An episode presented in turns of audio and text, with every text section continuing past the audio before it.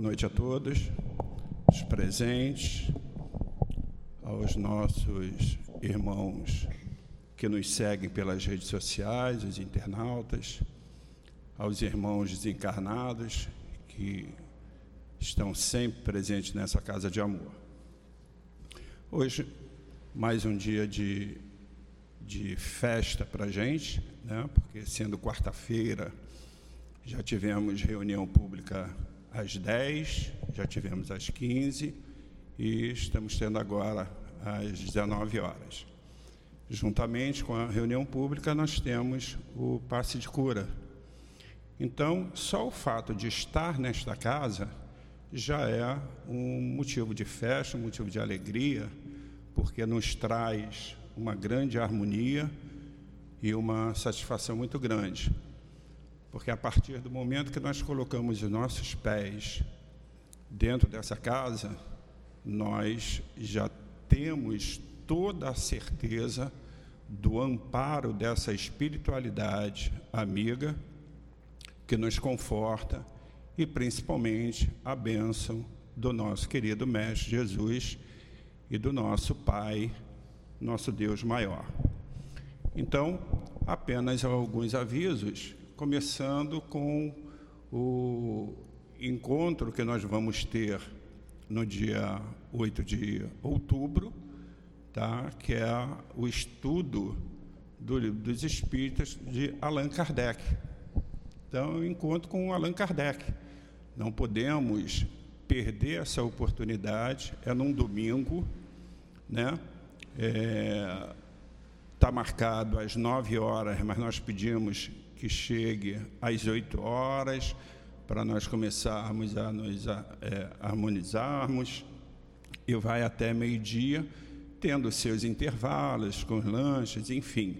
Então, conhecer sobre essa obra né, que nos traz tanto conforto é, é imperdível.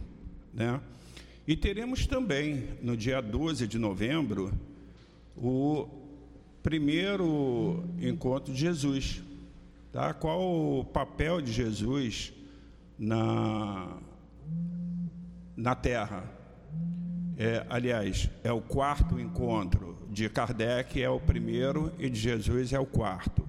Também no mesmo horário, das 8 horas, quer dizer, começando às 9, mas a gente pedindo sempre para chegar às 8 horas. Também cai no domingo, e é, com certeza absoluta, é, um domingo em que nós podemos, pela manhã, é, ao invés de optarmos a uma praia ou qualquer outra coisa, virmos para esta casa para entendermos qual foi o verdadeiro sentido de Jesus é, aqui na Terra, o que ele nos trouxe e é o que nós estamos a, aprendendo dentro da doutrina espírita, né? desde 1857, que nós já estamos, é, por intermédio das obras né, de Allan Kardec, nós estamos desenvolvendo esse conhecimento e a casa oferece estudo de segunda a segunda, tá? pela manhã, à tarde, à noite, é, aos domingos, é, só é reservado às sextas-feiras para o trabalho interno. Aos sábados nós fazemos também, temos uma alegria muito grande, porque juntamente com a reunião pública das 10 horas, às 8 horas da manhã, aos sábados, nós iniciamos aqui a obra social de Antônio de Aquino. Então, é verdadeiramente uma felicidade muito grande, porque é, não apenas a, os assistidos, né, mas também a nós que estamos aqui participando né, desse trabalho, é de uma grandeza a todos, porque sabemos que estamos dentro da seara de Jesus. Então, aos sábados, nós temos a reunião pública às 10 horas e depois às 17 horas. Nós temos a livraria, temos também nosso consultório dentário para o atendimento a, aos menos favorecidos. A casa está sempre necessitando da ajuda de todos, é, todos aqueles que puderem ajudar, não apenas com a parte de alimentação, com cesta básica, se porventura não houver a possibilidade da cesta básica, mas que seja um, um quilo de alimento não perecível, que aí nós formaremos a cesta básica, como também material de limpeza, roupas, porque nós vamos roupas que estejam em condições de uso. Não podemos esquecer que é, a caridade não se dá apenas ao fato da pessoa. Existe uma diferença entre dar e doar. Dar é quando você pega e entrega. Doar é quando você, junto com aquilo que você está entregando, você está dando um pedacinho do seu coração junto. Então, isso é doar. Então, e quando falamos em doar, obviamente que nós estamos falando de situações em que não levaria a nenhum tipo de humilhação àqueles que recebem, como, por exemplo, uma roupa rasgada, suja, né, maltrapida. Então, isso, é, esse tipo de coisa, com certeza, a pessoa não vai trazer para a casa espírita. Né? Então, o nosso tema hoje é do Evangelho segundo o Espiritismo, no seu capítulo 16, item 7 quem vai fazer a nossa palestra é a Deusmar, uma colega nossa que nos dá imenso prazer de poder vir sempre é, com muito carinho trazer os ensinamentos. E na sustentação, na hora do passe, nós teremos a Silvana, trabalhadora da casa, uma irmã é, incansável também no trabalho a essa casa. Então, e a abertura será do livro Caminho, Verdade e Vida, na lição 132, que nós vamos fazer a leitura agora. E até para que a nossa querida Deusma tenha o seu tempo de 50 minutos, é, eu vou fazer a leitura do primeiro parágrafo. Sempre adiante. Porque de quem alguém é vencido, de tal faz-se também escravo. Pedro 2,19. O Espírito encarnado, a fim de alcançar os altos objetivos da vida, precisa reconhecer sua condição de aprendiz, extraindo o proveito de cada experiência sem escravizar-se. O dinheiro ou a necessidade material, a doença e a saúde do corpo são condições educativas de imenso valor para os que saibam aproveitar o ensejo de elevação em sua essência legítima. Querido Deus, querido Mestre Jesus, aqui estamos mais uma vez reunidos, tendo a absoluta certeza da Sua presença, Mestre, porque tu disseste que quando uma ou mais pessoas estiverem reunidas em Seu nome, tu estarás presente. Assim, sentimos a Sua presença, sentimos a presença desses espíritos bondosos que temos como o dirigente espiritual Altivo Panfiro, com a coluna que sustenta em amor esta casa. Antônio de Aquino, doutor Erma, doutor Bezerra de Menezes, Lourdinha, Cidinha, Dona Ivone, Chico Xavier, Allan Kardec. E todos aqueles que estejam sempre presentes nesta casa. Somos agradecidos a Ti, Jesus, Somos agradecidos a essa coluna de espírito, mas, acima de tudo, agradecidos a Deus por nos dar essa oportunidade da vida e de podermos dar por iniciado o nosso estudo da noite de hoje através do Evangelho segundo o Espiritismo. Assim, agradecidos, pedimos a sua permissão, Pai, para iniciarmos o nosso trabalho. Graças a Deus.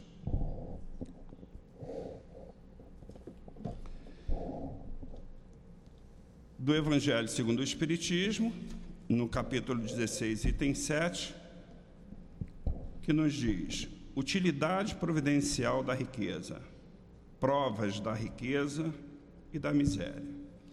Se a riqueza fosse um obstáculo absoluto à salvação daqueles que possuem, como se poderia deduzir de certas palavras de Jesus, interpretadas segundo a letra e não segundo o seu sentido. Deus, que a concede, teria colocado nas mãos de algumas pessoas um instrumento inevitável de perdição. Pensamento este que vai de encontro à razão. Assim, são 19 horas em ponto. Eu passo a palavra para Deus Mar, que vai até 19h50. Que Jesus lhe abençoe.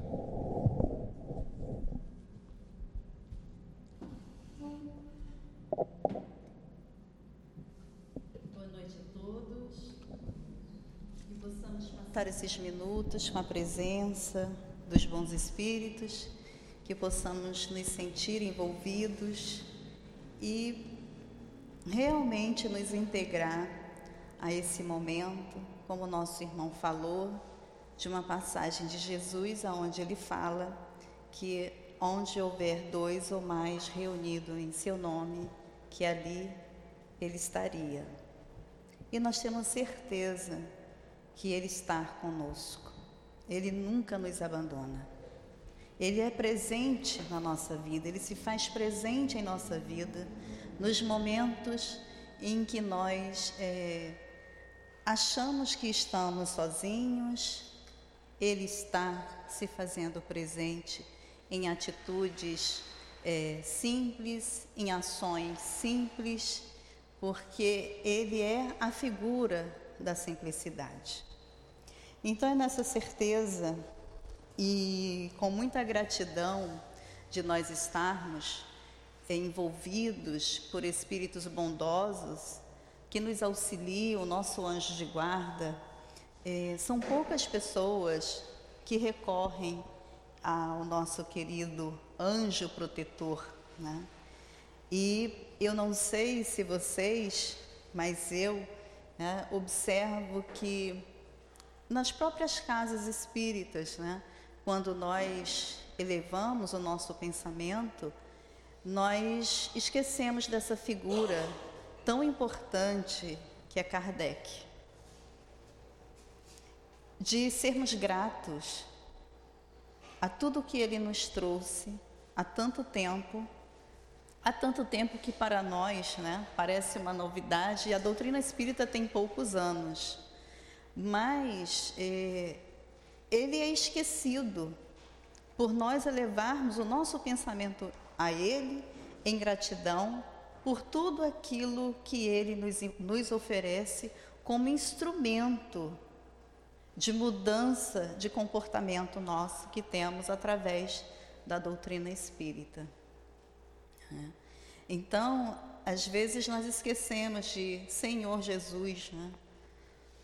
Que Kardec continue a olhar por nós, a continuar né, trazendo eh, esses ensinamentos através de tantos espíritos bondosos, que Ele possa continuar nos auxiliando e que nós possamos ser fiéis a essa doutrina do Cristo que Ele nos apresentou com um novo olhar, com aquele olhar de amor, de caridade, que é o que nós vamos é, ver nesse item de hoje, né, esse capítulo, ele é muito interessante, né? é um capítulo riquíssimo de informações para a gente e que trata da nossa realidade. Aliás, o Evangelho, quando a gente se debruça para buscar entender, ele fala de nós, para nós. Tá? E aqui ele vai falar sobre, é um, um item apenas, né? mas vale a pena a gente buscar estudar com mais frequência essa passagem, porque ela vai trazer para nós ensinos que muito vai fazer diferença na nossa vida. Quando ele fala sobre é, a utilidade da providência da riqueza e a prova da riqueza e da miséria. Nós vivemos num país que tem um grande contraste. Né? A gente vê um lado é, de uma beleza, de riqueza, e ao mesmo lado é uma extrema pobreza. O Rio de Janeiro, à noite, quando você está num apartamento às alturas, você olha e diz: que coisa bela, né? Que cidade maravilhosa. Toda iluminada, montanhas. Mas durante o dia já observaram que não é bem assim? Que a gente está de um lado, observa e a gente vê belezas raras, construções raras, construções belíssimas. E a gente olha para o outro lado, vê construções inapropriadas, construções quase caindo, né? e pessoas residem ali, moram ali, vivem ali, nascem, crescem e desencarnam ali, naquelas situações. E aí, Kardec, nesse comentário, ele vai trazendo para nós informações do porquê isso. Por que dessas provas? Por que, que eu trago como prova é, reencarnar na Rocinha? Por que, que eu não reencarno na Vieira Solto? E aí a gente para para para pensar, né? Nossa, que, que ingratidão de Deus. Mas não é. Hoje eu estou nesta encarnação desta forma não significa que eu não tenha passado antes. Então, se eu reencarnei hoje na condição de ter bens materiais né, com mais facilidade do que o outro, é porque algo eu tenho que trabalhar isso dentro de mim. Por isso é utilidade providencial da riqueza. Ou se eu estou encarnada em condições de misérias, de pobrezas, eu também tenho muito que aprender com tudo isso, porque Deus é perfeito. Tudo Ele sabe, Ele é bom, Ele é justo. E aí na nós fomos é, buscar lá na, na questão do livro dos Espíritos, na questão 674, né, 674, quando Kardec pergunta aos espíritos assim: a necessidade do trabalho é uma lei da natureza? É uma lei nós todos buscarmos o trabalho? É um meio que nós temos né, de nos proporcionar é, um bem maior. Quando eu falo de um bem maior, não somente bens materiais, mas é para o nosso sustento, para a nossa vida aqui na, na Terra, porque nós necessitamos. Então é uma lei, né? E quando a gente fala nessa relação do homem com o trabalho, sempre foi muito conflitosa, porque requer a necessidade do esforço. E às vezes eu não tenho o mesmo esforço que a minha irmã tem. E ela, com o esforço dela, conquistou uma situação melhor. Eu não me esforcei o suficiente. E aí o que, que eu passo a fazer? A cobiçar o que ela tem. Mas eu não me esforço para conquistar com dignidade o que ela também tem. Então a gente vive, né, a maioria das vezes, nessa busca desenfreada e às vezes passando até por cima do outro, para ter o que o outro tem. Mas eu não vejo o esforço, o trabalho que ela faz, a dedicação em acordar cedo, em sair de madrugada, em deixar a sua família em casa. Eu só olho o que ela tem, o que ela possui, mas eu não vejo o que ela é. Quando eu tenho esse olhar diferente, é, não tem nada de errado nós termos ambições para conquistar algo que nos faz bem, para o nosso bem. O que é o equívoco é eu desejar o que é do outro sem me esforçar para ter com dignidade, respeitando o outro. É. E quando Jesus fala aqui que não se pode servir a Deus e a Mamon, Jesus não está condenando a riqueza. Muito pelo contrário, ele está explicando essa situação. Né? de como nós temos momentos na terra que vamos passar por dificuldades na riqueza. E é um grande equívoco, é, às vezes nós paramos para olhar a pessoa que possui os bens materiais e a gente direciona esse olhar e olha como se aquela pessoa não tivesse nenhum problema, porque ela tem dinheiro porque ela tem uma mansão, porque ela tem um carro do ano, e você não sabe o que aquela pessoa passa. Quem é aquela pessoa? Ela sofre também, da mesma forma que eu também sofro. Mas nós estamos sempre olhando de uma forma externa. Nunca buscamos compreender internamente Nunca olhamos para o outro como espírito.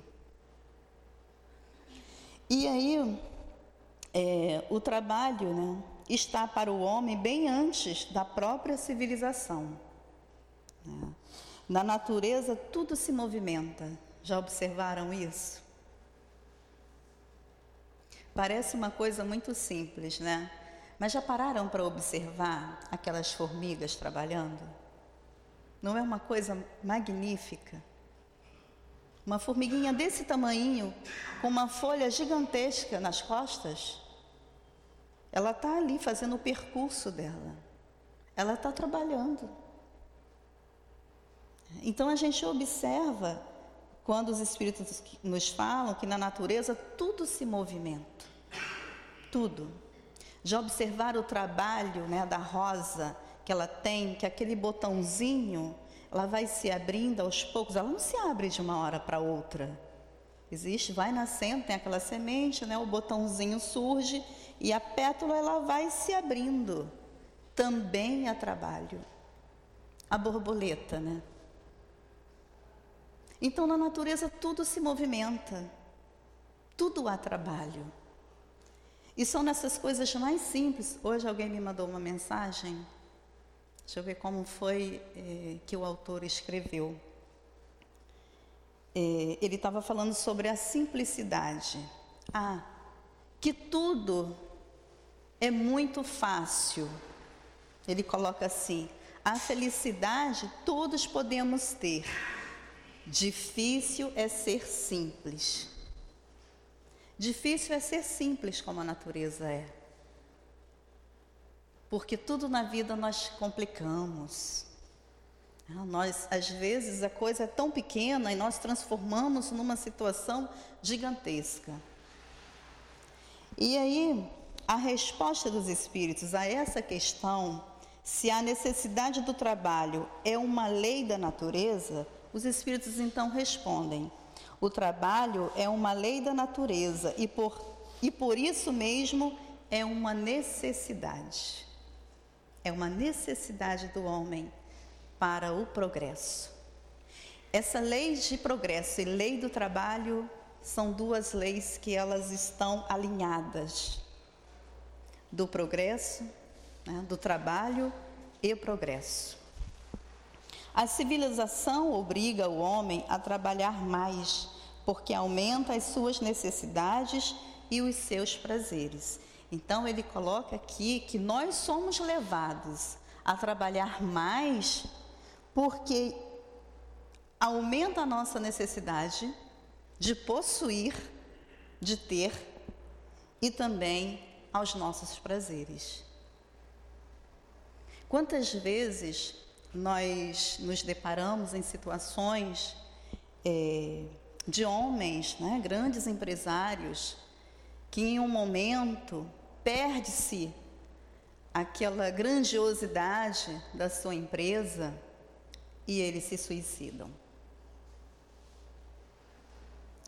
Então a gente vê que ainda há um desequilíbrio nosso emocional né, muito grande de nós não nos entendermos, de não sabermos o que nós necessitamos para nós vivermos, para termos uma vida tranquila, digna e aquilo que nos é supérfluo, daquilo que nós não precisamos. Tá?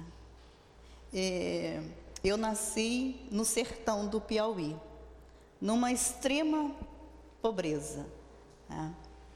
E é interessante que, é, uma vez conversando com um psicólogo, né, e eu tenho uma, uma fala, né, uma educação com os meus filhos, porque eu aprendi dessa forma.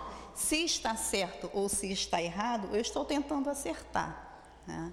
Então, já observaram que hoje né, as crianças, adolescentes, até adultos, né, abre a geladeira e fica horas ali se refrescando, né? Olha de cima a baixo, de baixo a cima.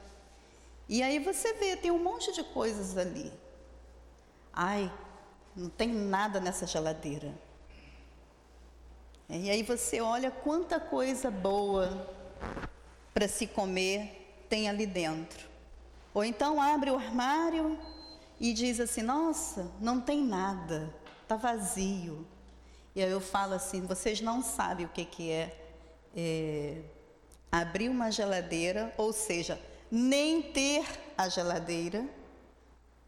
Não sabe o que, que é você dormir e não saber que no outro dia que você não tem nada para tomar café, para almoçar ou para jantar. Né? Aí você, ah, mas está criando um trauma na criança. Gente, os traumas que nós hoje causamos nas crianças é de não mostrarmos a realidade de muitas criaturas hoje na Terra que passam necessidade, que passam fome, de não mostrar para eles o valor realmente de tudo da vida. Não tem nenhum problema, né? É, eu levei. Vocês conhecem o Lar de Lourdes? Eu não sei se hoje é na Taquara, ele, ele ficava na Taquara. Ainda está na Taquara? Que teve um tempo que ficou. Ah. Hum, isso, isso. Né? São crianças com deficiências. Mas não são crianças com deficiências simples, não, gente. São crianças que você olha e fala: Meu Deus, como é que pode existir uma criatura dessa forma? Se você não tiver uma crença em Deus e numa vida futura, você sai dali, eu não sei nem, você se revolta com a vida quando você não tem essa compreensão. E aí o meu filho tinha sete anos na época. E eu levava ele aos domingos lá, né?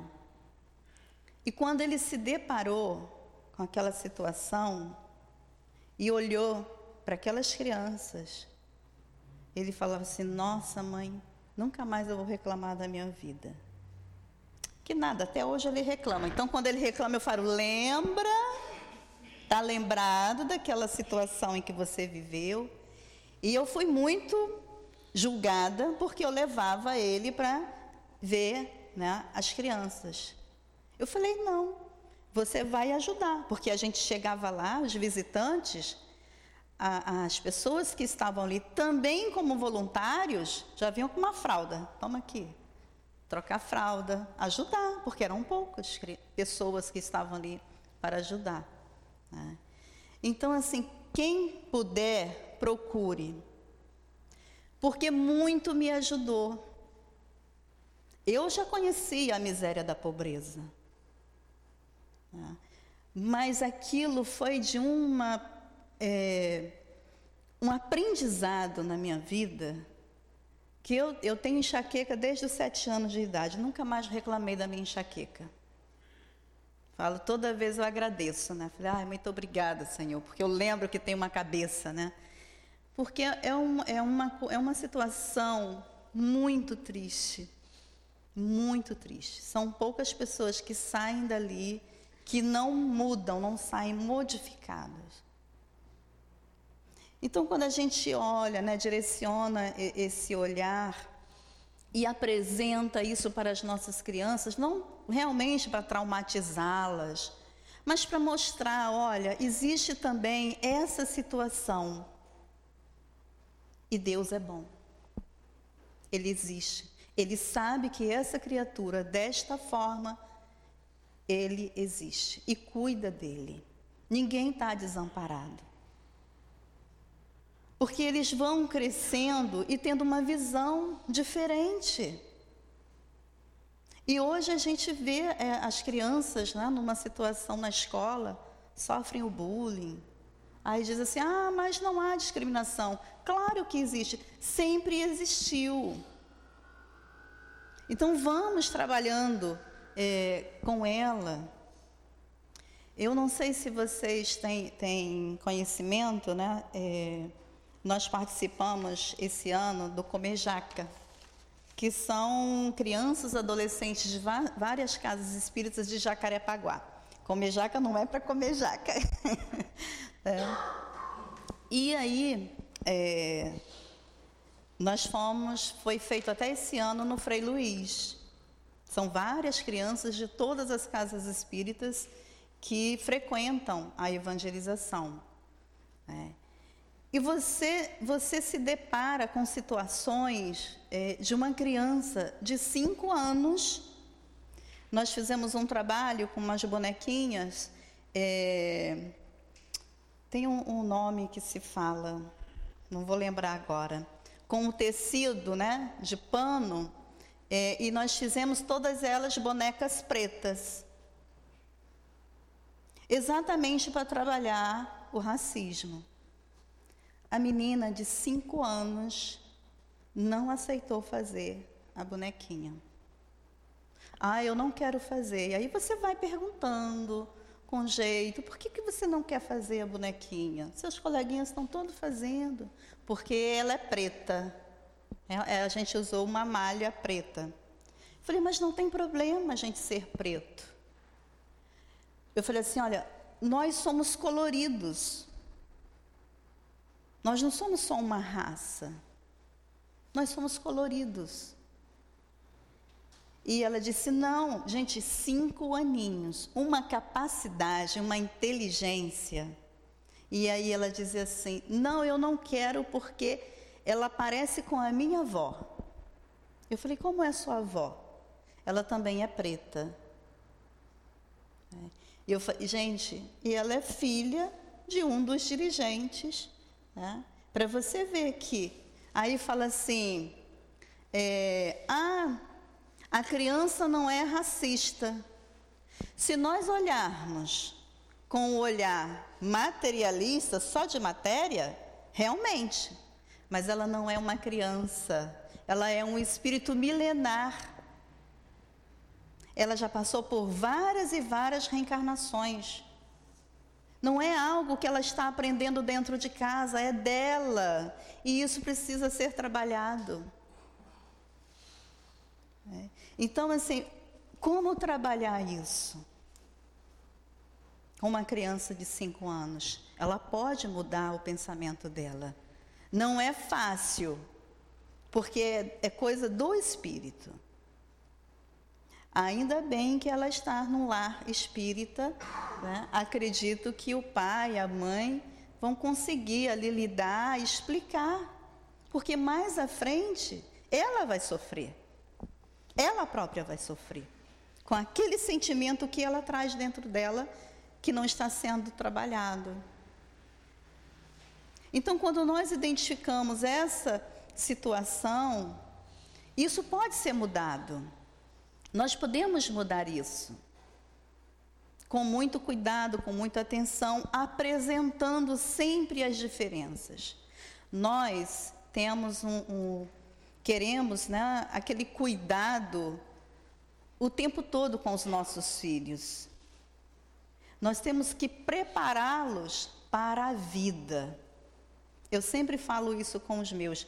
E eu não sou é, é, ponto de referência, não, tá, gente? Eu tenho os meus erros também, mas eu sempre falo com os meus filhos, eu falo, filho, é, eu não estou aqui para educar vocês para, para mim. É para o mundo. E olha, o mundo é cruel. Se você não souber lidar com ele, ele é cruel.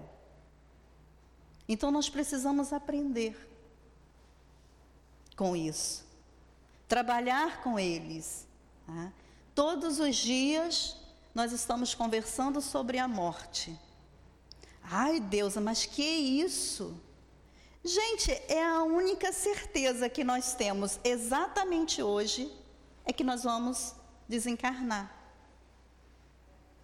E eu falo para eles: olha, por favor, quando eu for, não fiquem lamentando, choramingando. Façam por mim agora o que vocês precisam fazer.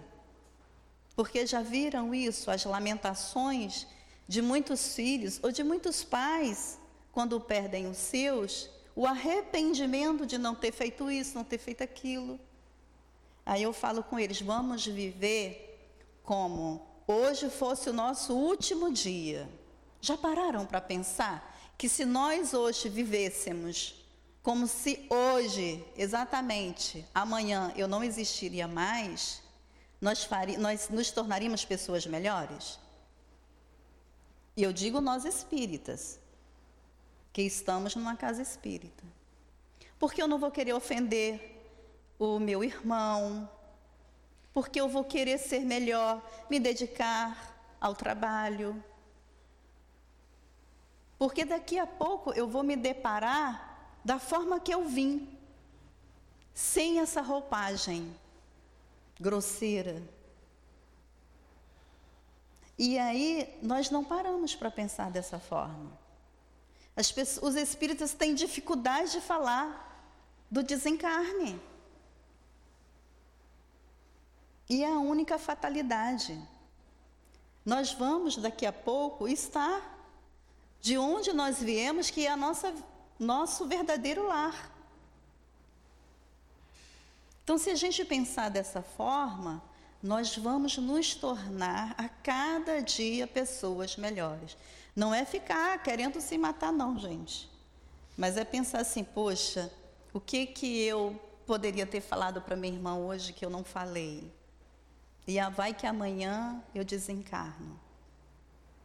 Porque morrer é a coisa mais fácil do mundo. É, a gente vê que algumas pessoas vão dormir e não acordam. Não aqui, mas acordam do outro lado. Agora, desencarnar, sair da carne, largar o corpo, não é fácil. Nós ficarmos presos aos nossos bens materiais é difícil. E bens materiais é tudo aquilo que nós usamos aqui na terra e que não vamos levar para o outro lado. Então, a nossa casa, os nossos filhos, o nosso marido, a nossa esposa, o nosso carro, tudo nós vamos deixar aqui. E eles nos prendem. Eles nos prendem muito. Exatamente por não saber né, o devido valor dessa utilidade da riqueza, né, dessa providência da riqueza. Então, é,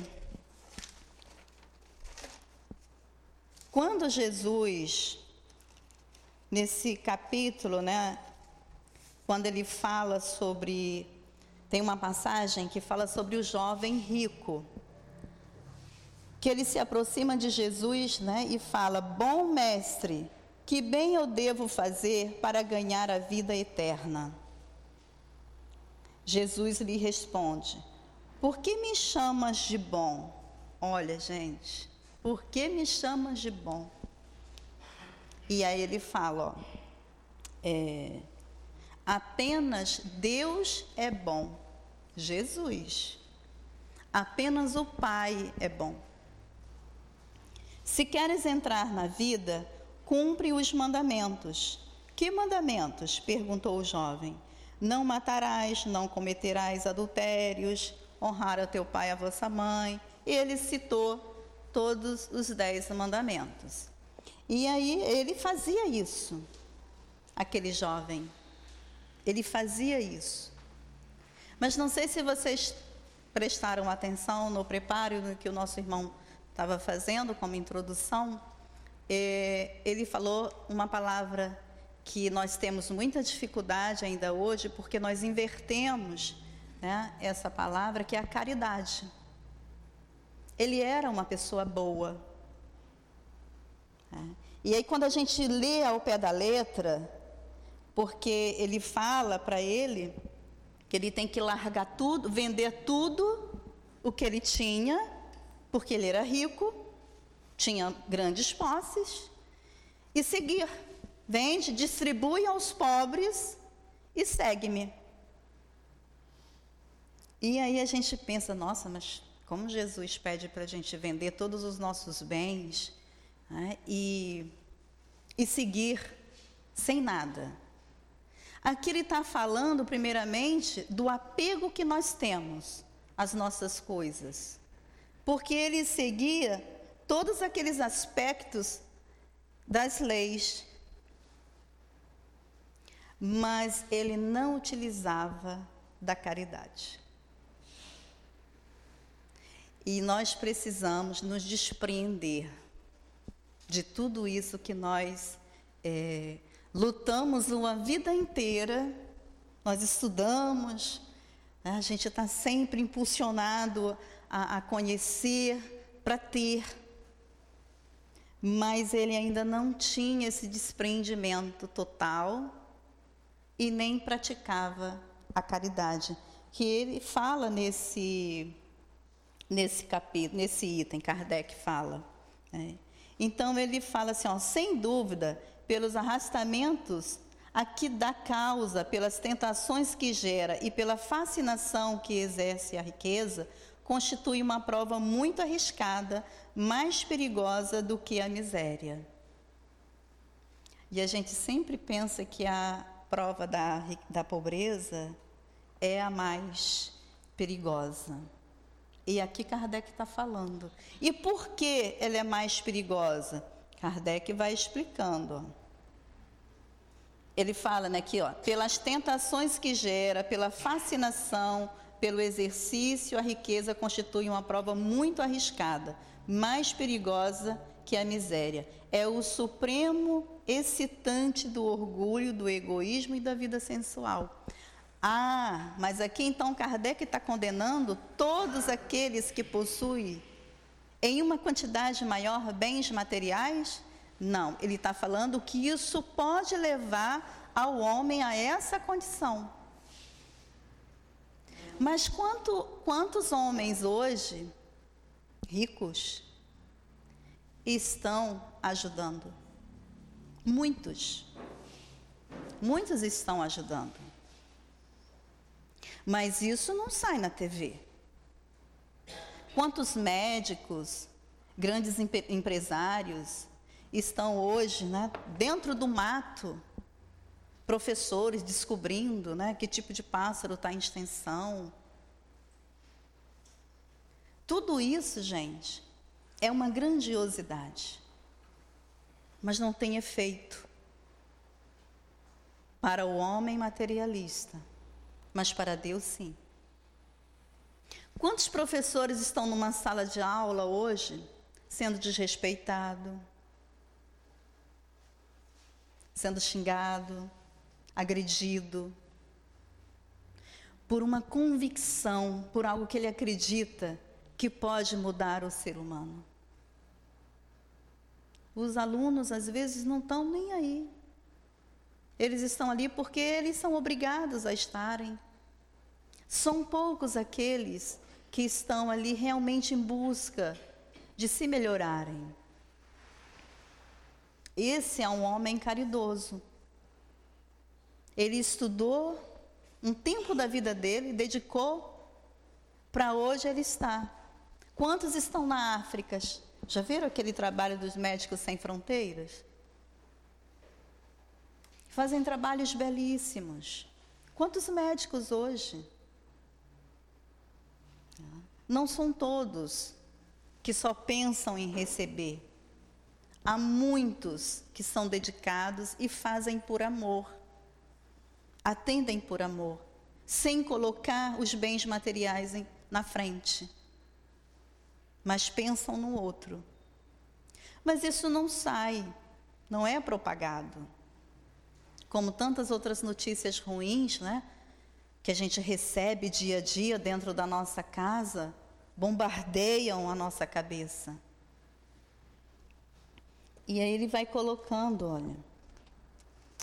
É, é o laço mais forte que prende o homem à terra e lhe desvia do céu os pensamentos.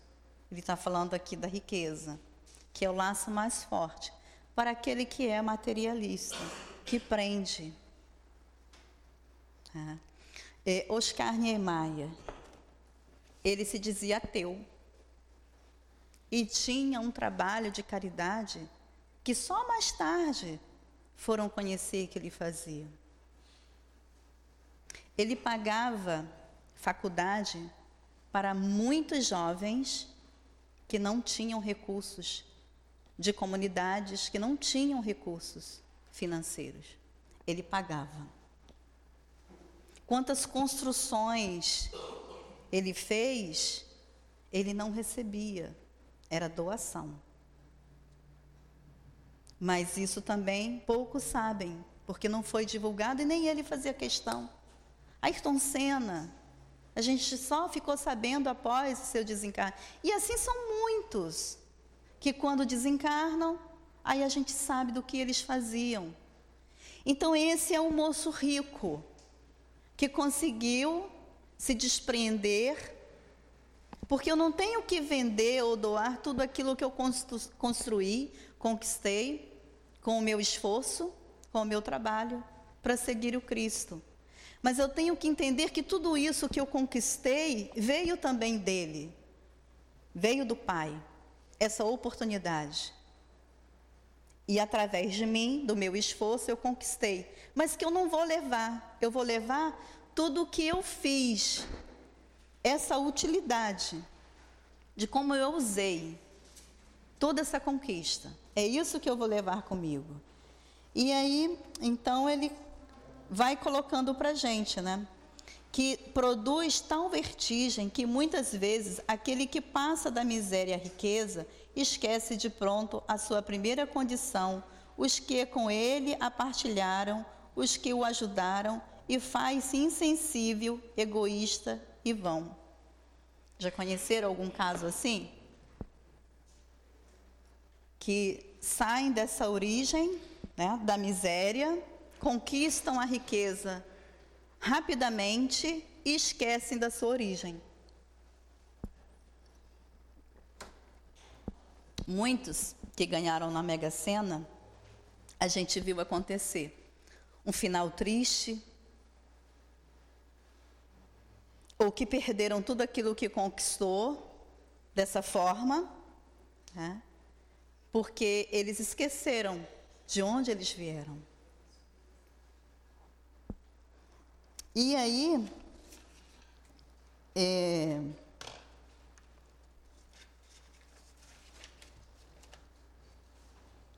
ele fala, né, também nesse, nesse capítulo, se a riqueza é fonte de muitos males, se provoca tantas paixões, crimes, não é ela que devemos culpar, e sim ao mau uso que o homem dela faz.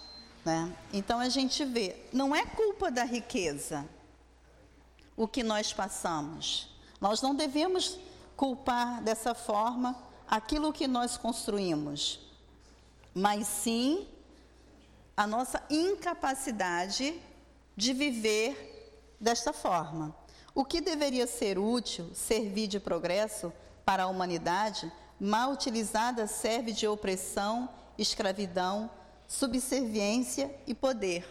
A riqueza é colocada como prova nas mãos de alguns para que dela o homem faça surgir o bem e o desenvolvimento. Olha, gente, que coisa magnífica que Kardec fala para gente nesses é, últimos parágrafos desse item. A, a verdadeira utilidade da riqueza é para a ajuda do progresso. Não é só para obter, só para guardar. Já pararam para pensar se fôssemos todos ricos? Será que nós iríamos conseguir aproveitar, progredir? Ou se fôssemos todos pobres? Ou se fôssemos iguais? Metade rico, metade pobre. Então a gente vê que nós ainda necessitamos estagiar nesses dois lados. Uma hora na riqueza, outra hora na pobreza. E não tem nada de errado. Né? Jesus aqui não está em momento nenhum condenando a riqueza, nem condenando o rico. Ele está mostrando para nós como convivermos é, utilizando daquilo que nós podemos ter. É, a dificuldade a que Jesus se refere é que a riqueza é, sem dúvida, uma prova bastante arriscada. Né? Por aí ele fala aqui do orgulho e o egoísmo. E aí nós poderíamos nos perguntar: somente os ricos são orgulhosos e egoístas? Não. Tá? Nós temos dos dois lados, tanto os ricos como os pobres, porque é algo que ainda existe em nós. Nós vamos observar que há muitos homens ricos que praticam a caridade. E que há homens pobres que são orgulhosos e que são egoístas que também precisam trabalhar dentro de si. É. E eu não sei se vocês, é, nesses desfiles de moda, né, eu gosto de ver. Eu acho interessante, né? Porque assim, são umas coisas que a gente não tem coragem de botar no nosso dia a dia, né? Mas que custam milhões.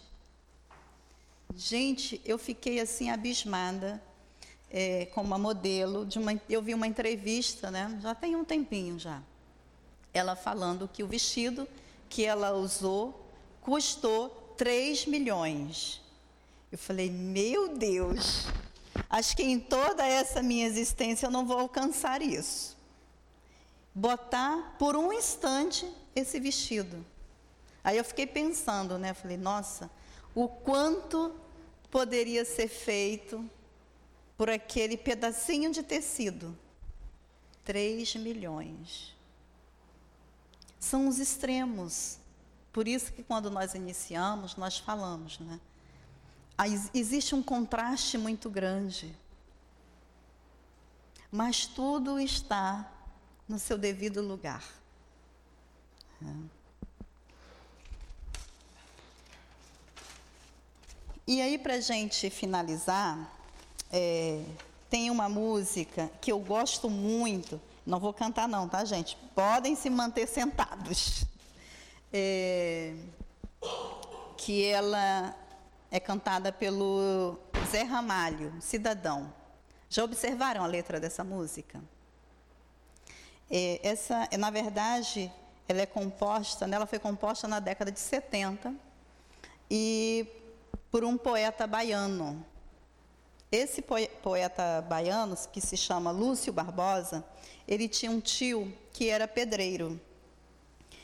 E ele construiu vários e vários prédios, grandes obras mas ele não tinha uma casa própria.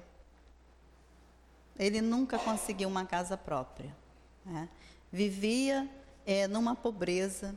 E aí, é, Zé Ramalho, junto com, com esse poeta baiano, um dia eles conversando, ele contando a história é, desse tio. Ele falou: Vou fazer uma música, vamos fazer uma música. E fizeram, Cidadão. Já observaram a profundidade que tem essa letra? Ela fala do nosso país, da nossa realidade, desse extremo, desse contraste que existe. Ele começa a falar assim, ó: Tá vendo aquele edifício, moço? Ajudei a levantar. Foi um tempo de aflição. Eram quatro condução, duas para ir, duas para voltar. Hoje, depois dele pronto, olho para cima e fico tonto, mas me vem um cidadão e me diz desconfiado: Tu está aí admirado ou está querendo roubar? Já passaram por uma situação assim? A gente viu recentemente, eu digo recentemente, anos atrás, a Glória Maria falando que ela foi, é, tentaram conduzi-la ao elevador de serviço do prédio aonde ela morava. O que, que é isso? É. E aí ele fala aqui, né? Meu domingo está perdido, vou para casa entristecido, dá vontade de beber. E para aumentar o meu tédio, eu nem posso olhar por prédio que eu ajudei a fazer. Tá vendo aquele colégio, moço? Eu também trabalhei lá. Lá eu quase me arrebento. Fiz a massa, pus cimento, ajudei a rebocar. Minha filha inocente vem para mim toda contente. Pai, vou me matricular. Mas me vem um cidadão, criança de pé no chão, a que não pode estudar. Essa dor doeu mais forte. Por que, que eu deixei o norte? Eu me pus a me dizer. Lá a seca castigava, mas o pouco que eu plantava tinha direito a comer. Está vendo aquela igreja, moço? Onde o padre diz amém? Pus o sino e o badalo, enchi a mão de, minha mão de calo e lá eu trabalhei também. Lá sim valeu a pena, tem quermesse, tem novena e o padre me deixa entrar. Foi lá que Cristo me disse: Rapaz, deixe de tolice, não se deixe amedrontar. Fui eu quem criou a terra, enchi o rio, fiz a serra, não deixei nada faltar.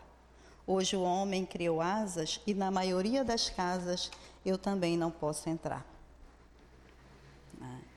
Então, olhando assim rapidamente, ouvindo, né, sem sentir o que esse poeta colocou, Zé Ramalho faz essa, essa canção, né, é, a gente não observa a grandiosidade e a profundidade que ele coloca nessas simples letras, falando de nós, de tudo.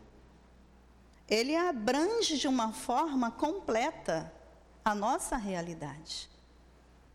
É, esse contraste de quem possui muitos ter essa visão, esse comportamento, né? e daqueles que trabalhou toda a sua vida em construções, construindo para o outro, e não tinha né, um lugar para dizer que era dele. E a gente pergunta, mas por quê?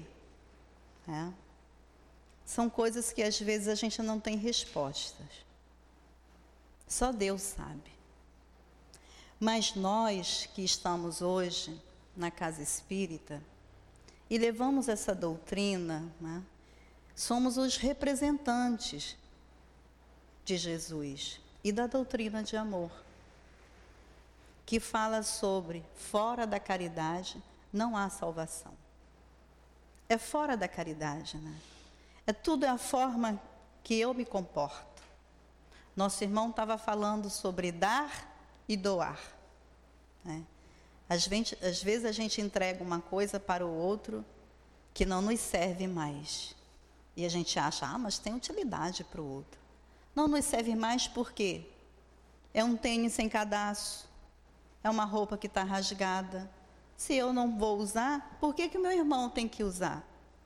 Ah, porque ele é pobre, porque ele não tem. E por que, que ele não pode usar um tênis bonitinho, com cadastro? Uma blusa sem um buraco? É. Então, são coisas para a gente refletir na nossa vida. Não é para a gente ficar no baixo astral. É para a gente lutar, é para a gente se esforçar. É para a gente ter coragem de sair dessa mesmice. E ter esse olhar para as coisas boas, para aqueles espíritos que estão fazendo bem. E sermos gratos a eles. Que Jesus possa nos abençoar, que os espíritos bondosos permaneçam nesta casa. Agradeço o convite pelo trabalho. Muita paz para todos nós. Nós aqui agradecemos a nossa irmã Deusmar por vir trazer mais uma vez um belíssimo estudo. E vamos passar agora para o nosso segundo momento, que é o momento do passe. Pedimos a gentileza aos médicos que se posicionem.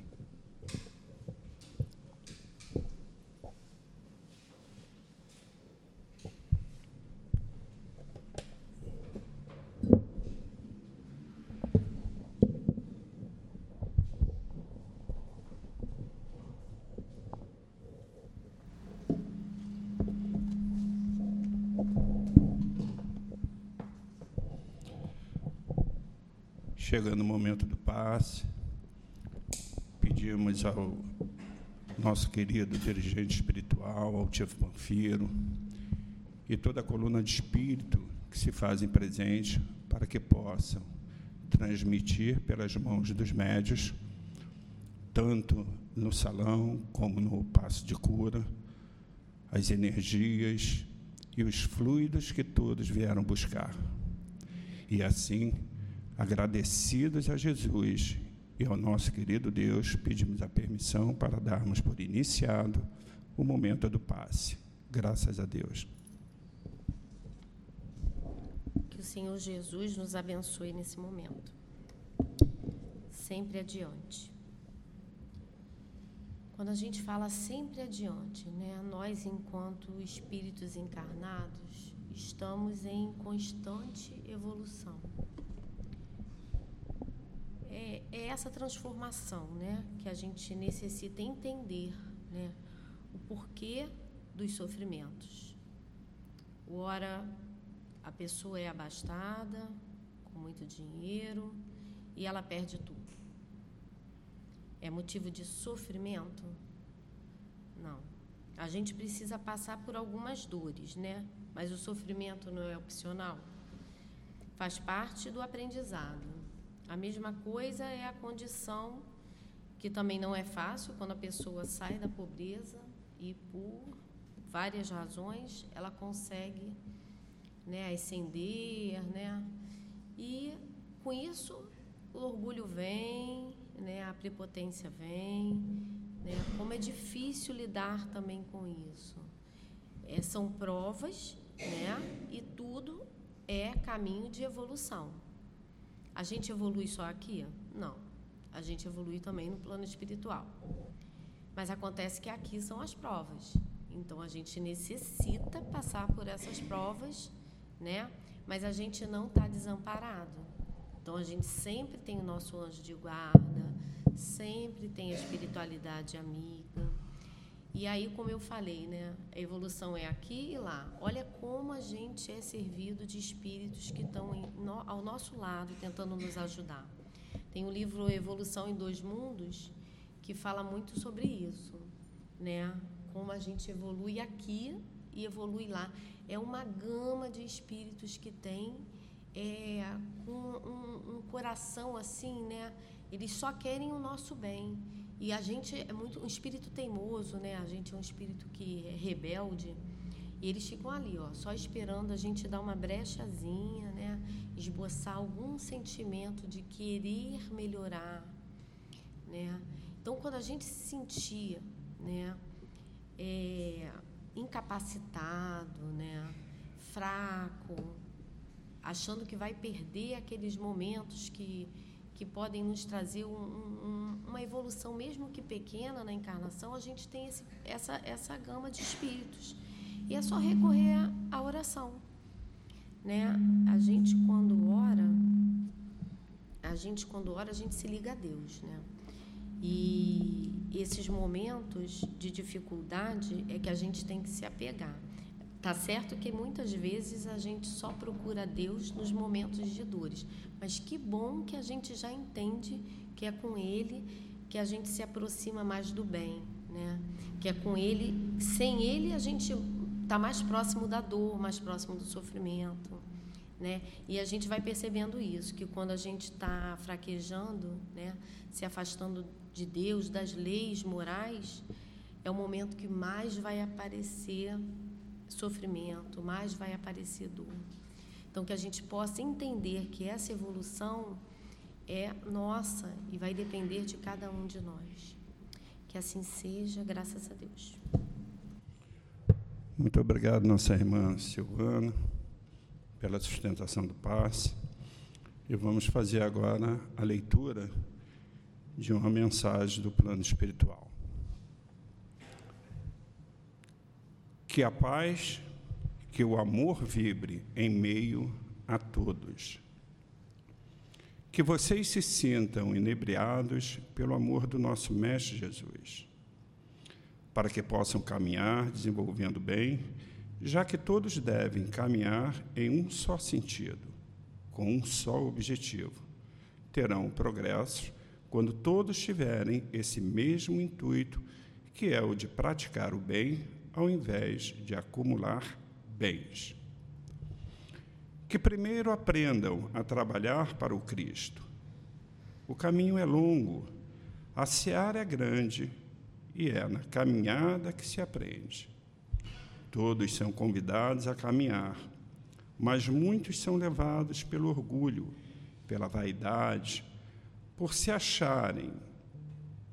A vaidade atrapalha tanto que deixam de pensar no mal que fazem a si mesmo.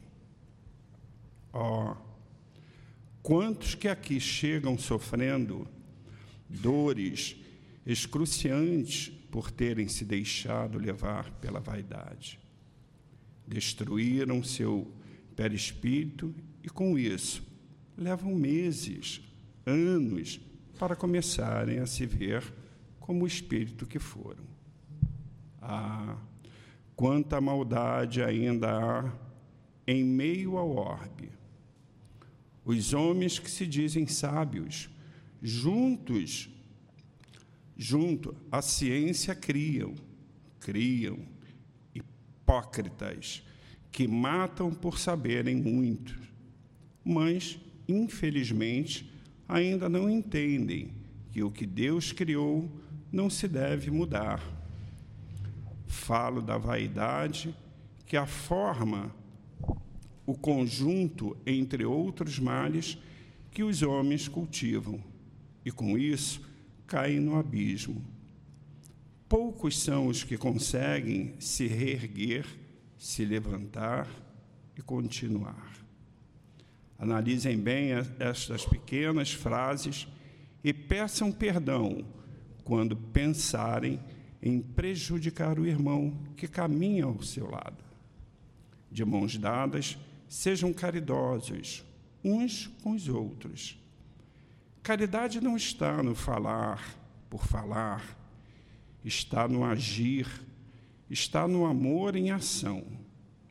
Caridade está no sorriso bem compreendido, na tolerância, nas palavras acolhedoras, na gentileza para com os desconhecidos, no amparo dos pequeninos, ao socorrer um moribundo, tendo cuidado ao falar no acatamento das confidências de um irmão, no silêncio ante palavras agressivas daqueles que um dia foi adversário, no respeitar os hábitos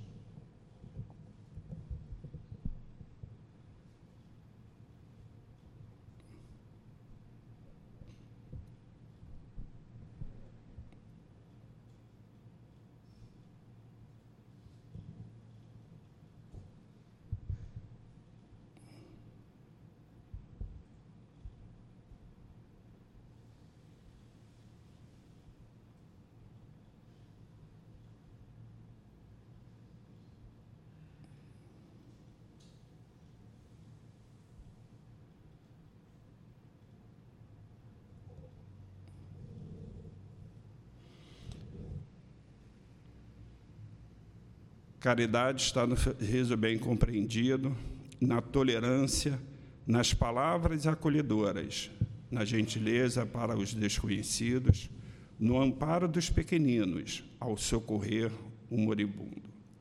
Tendo cuidado ao falar no acatamento das confidências de um irmão, no silêncio ante as palavras agressivas daqueles que um dia foi adversário, no respeitar os hábitos, as cicatrizes, as palavras de nosso irmão. Somos direcionados às casas cristãs no intuito de conduzir os trabalhadores nas tarefas aos quais foram designados. Nós auxiliamos aos que estão com os ouvidos atentos. Cada um tem suas tarefas. Ficamos tristes quando vemos um irmão que não está satisfeito com as suas tarefas e que se dói por não estar no lugar do outro irmão, nas tarefas que ele foi direcionado. Ah, como choramos em ainda haver falta de amor em meio a vocês. Parem, pensem e vejam que seu irmão está onde ele deve estar, que ele se comprometeu a estar aonde está. Pois bem, não sejam egoístas, trabalhem por amor e não por valor. Sejam homens de bem um para com o outro. Não atrapalhem a caminhada do seu irmão. Ajude-o, já que não foram escolhidos mas aproveitem porque foram chamados. Trabalhar com amor e caridade não é para qualquer um. Dentre mil, um é direcionado, é capaz de ouvir e trabalhar seriamente para o Mestre Jesus, lutar pelos seus objetivos, pelos seus ensinamentos do Cristo. Esse não desiste em meio a um milhão e nós o ajudamos por sua vontade, pela sua elevação moral e espiritual.